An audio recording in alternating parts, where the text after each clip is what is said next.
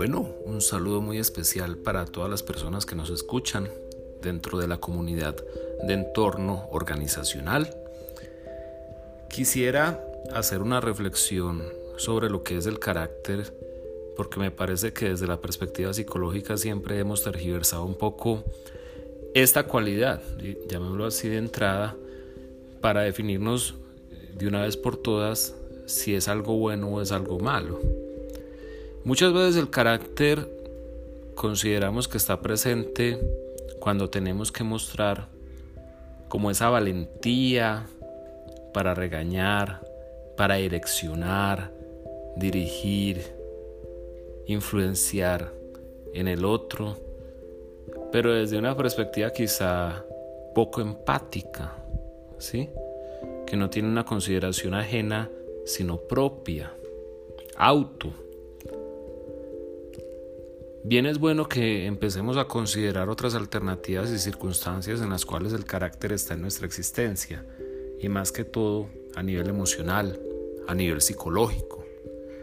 Así por ejemplo, muchas veces consideramos que una persona calmada, una persona tranquila, una persona que vive en paz, que no se altera frente a cualquier circunstancia, es una persona sumisa es una persona que precisamente no se deja afectar por el hecho de que puede tener bajo carácter.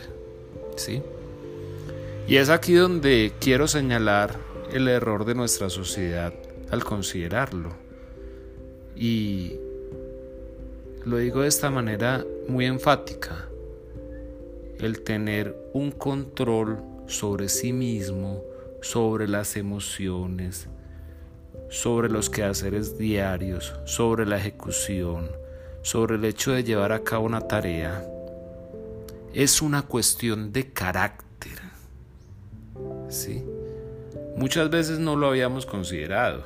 No, simplemente es una persona muy pacífica, es una persona que seguramente acude a cualquier modalidad de meditación es una persona que logra reflexionar, es una persona serena, calmada, pero entonces no estamos visualizando la importancia que tiene el carácter.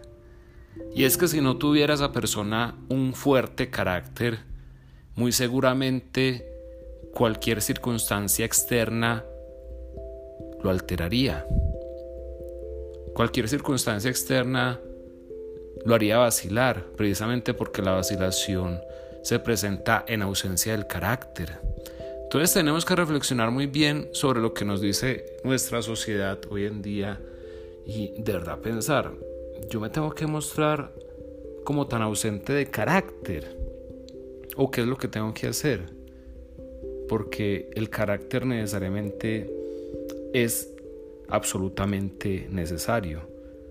Otra cosa es que efectivamente yo quiera mejorar en el relacionamiento, en la empatía, en entenderme mejor con las personas con las que interactúo, el pretender generar confianza, pero tengo que entender que esto no quiere decir que yo tenga que dejar mi carácter de lado.